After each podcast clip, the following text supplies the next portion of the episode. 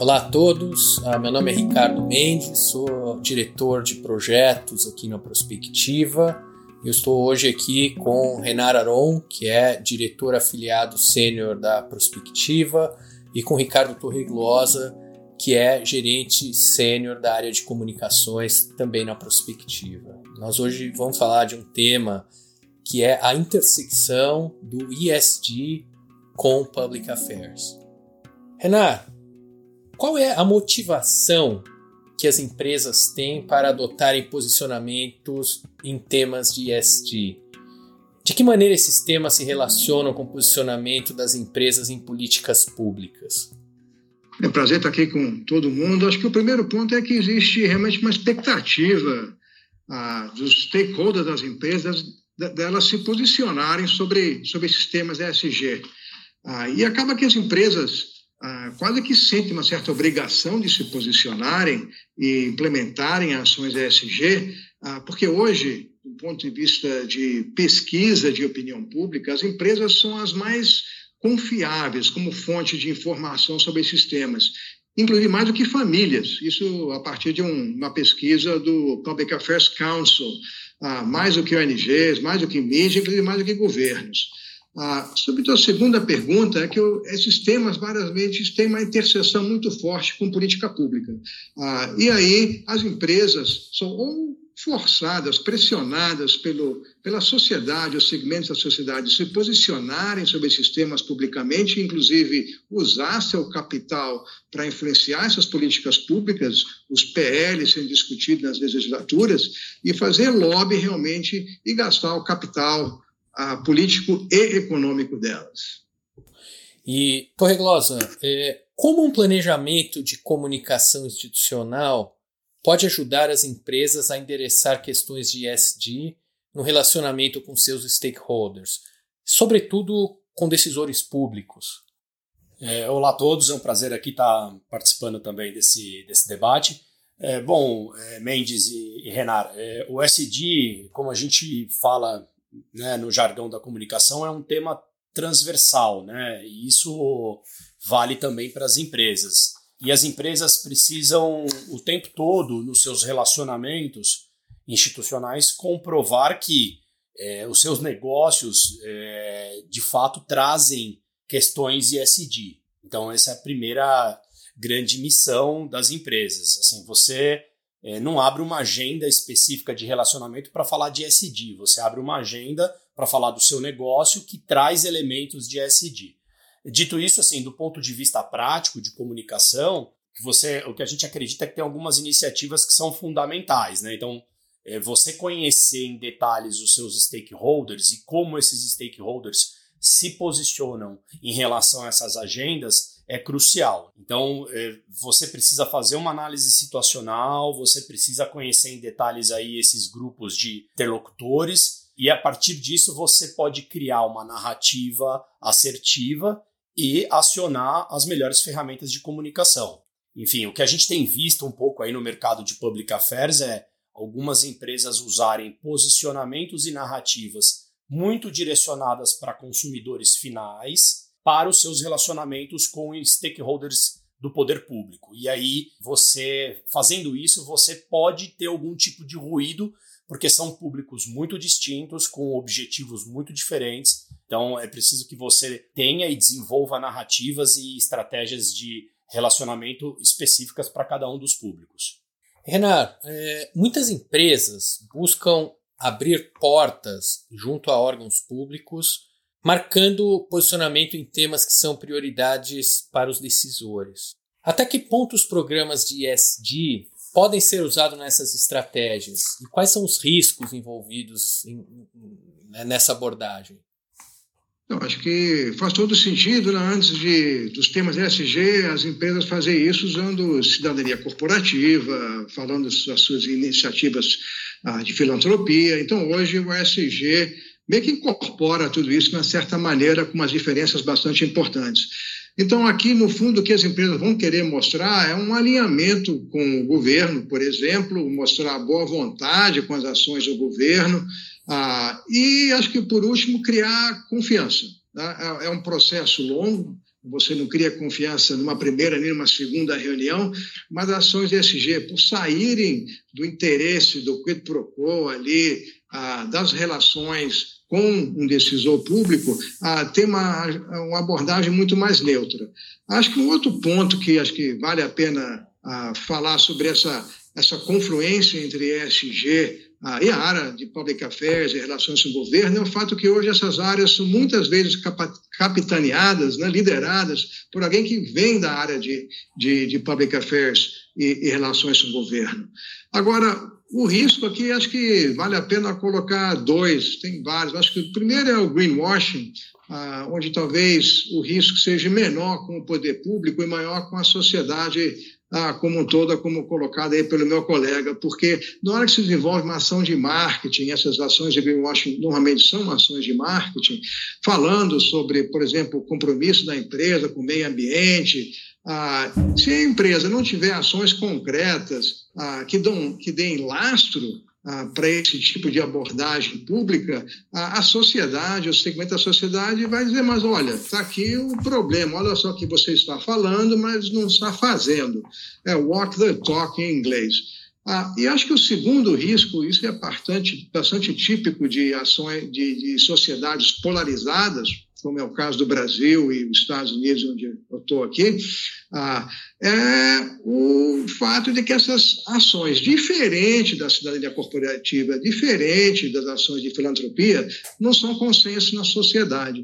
Então, na hora que a, a empresa vai para o governo falar sobre essas ações ou leva elas à sociedade para criar essa boa vontade, mostrar alinhamento, ah, elas podem sofrer retaliação. Então, ah, cuidado, né? faça seu dever de casa antes de chegar a um representante de governo, ah, porque ah, em sociedades polarizadas, possivelmente não existe esse tipo de alinhamento. E o risco aí pode ser realmente retaliação.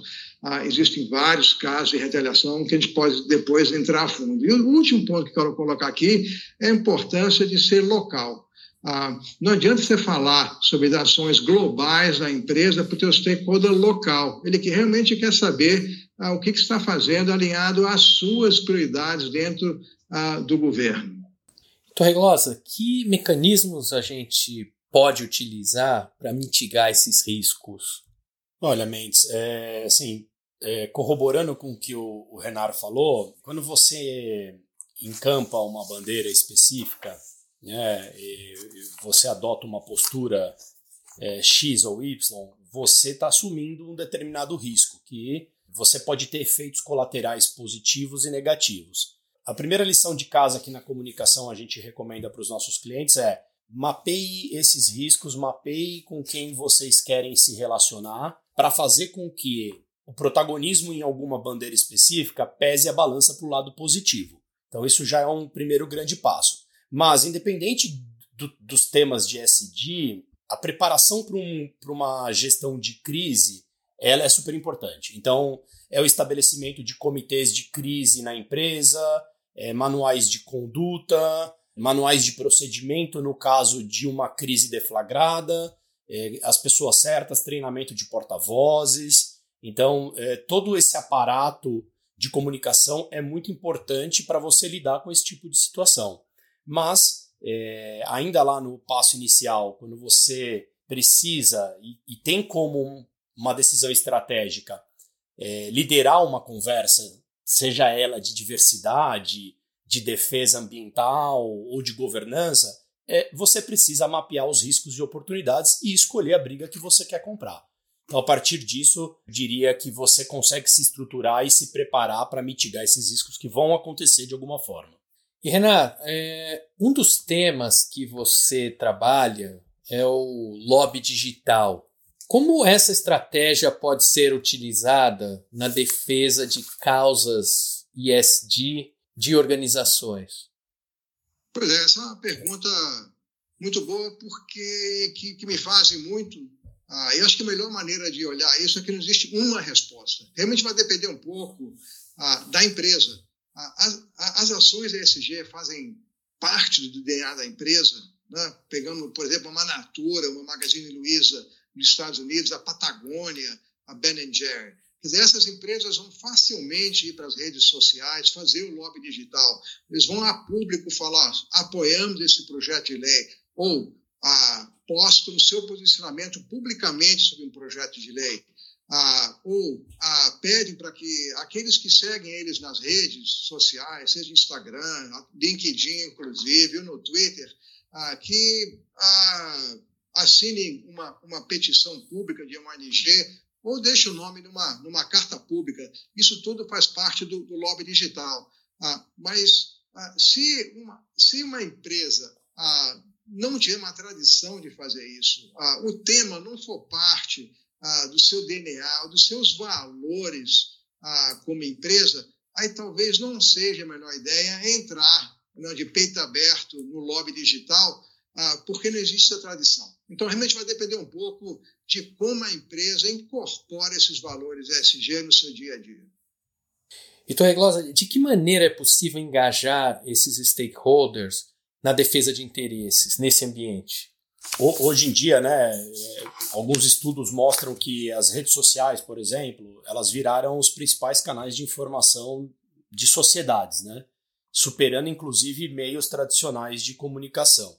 Então, é, isso por si só já é, obriga que as empresas tenham uma presença bem planejada nas redes sociais e na internet, com conteúdo coerente. Quando a gente está falando de um advocacy, ou a gente está falando de um lobby digital, ou de uma defesa de causa, ou, ou, uma coalizão, algum movimento, a gente, enfim, a rede social e, e as ferramentas de internet se configuram numa estratégia muito potente, mas que também traz grandes riscos, né? Até pelo que a gente tem falado aí anteriormente, a gente está vivendo um momento de uma sociedade polarizada, com boicotes, a questão do cancelamento. Então, assim, a atuação precisa ser feita de uma maneira super assertiva. Então, um bom planejamento, é, um conteúdo assertivo, estratégico, vai fazer toda a diferença. Então, por exemplo, aqui na prospectiva, a gente tem sugerido para alguns clientes, além da presença das redes sociais para fazer um lobby digital ou a defesa de causas, a gente tem sugerido, por exemplo, os clientes criarem hubs de conteúdo informativos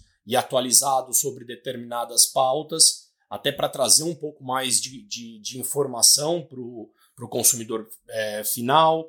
É, a gente tem ajudado os clientes a estabelecer qual vai ser a comunicação dessas coalizões e desses movimentos. Enfim, a gente tem desenvolvido e criado alguns infográficos animados e vídeos curtos para os clientes é, enviarem isso para suas redes de contato.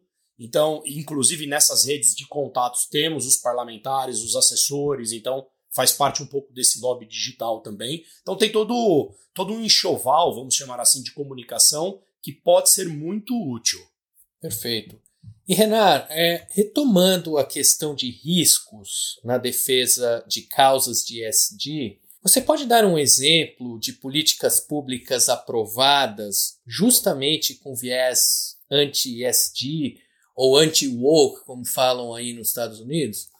Pois é, acho que estamos entrando numa segunda fase. Né? Na primeira fase, o, o, o risco era muito de retelação pelo poder público, quando uma empresa se posicionava sobre um tema a, a que era eh, sem consenso na sociedade, um tema ESG, como controle de armas, ou políticas públicas é, muito ligadas à comunidade LGBTQIA+, ah, outras questões do S e do ESG. Agora estamos entrando numa, segunda fase, onde as políticas públicas ah, ah, principalmente nos, ou unicamente em estados republicanos, ah, tem atacado o SG diretamente. Quer dizer, o que, que, o que, que são esses PLs ah, e diretivas dos governadores de estados republicanos?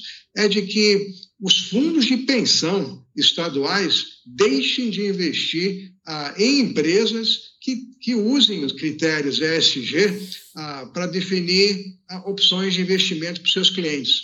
Então, não só ah, os fundos estaduais estão retirando ah, recursos dessas empresas, mas como agora estão passando projetos de leis, e já tem lei aprovada, ah, deixando isso em lei, não é mais decisão ah, do executivo. Dando como exemplo aqui, a BlackRock já perdeu de 4 a 5 bilhões de dólares de alguns estados, que nem o Texas, West Virginia, que estão à frente ah, desse processo. E agora estão passando dentro dessa segunda fase, inclusive, a ter projetos de lei que estão atacando as iniciativas de diversidade, inclusão e equidade, o DEI aqui nos Estados Unidos. Então, o ataque é sério, isso, inclusive, pode eventualmente chegar no Brasil também. É, eu exatamente essa questão que eu gostaria de fazer para o Torreglosa, esse, esse risco de movimentos contrários ao ISD entre os decisores públicos, principalmente, existe no Brasil e na América Latina de uma maneira geral. É, Mendes, assim, é, do ponto de vista dos, dos, tomadores de decisão ali do poder público, a gente já vê alguns movimentos, mas ainda de forma um pouco mais tímida do que a gente vê nos Estados Unidos, mas eu acredito que é uma questão de tempo para chegar é, nesse nível de organização ali de, né, de adversários ali. Agora, do ponto de vista de opinião pública, é uma questão já latente. Né? Então, a gente já vê grupos da sociedade boicotando ou, ou criando campanhas de cancelamento para outras empresas. Então, para citar um exemplo aqui público, né, em 2021, uma grande cervejaria foi pegar carona no Dia Mundial Sem Carne e fez um post dizendo que a sua cerveja também poderia ser apreciada por aqueles que não comem carne naquele dia.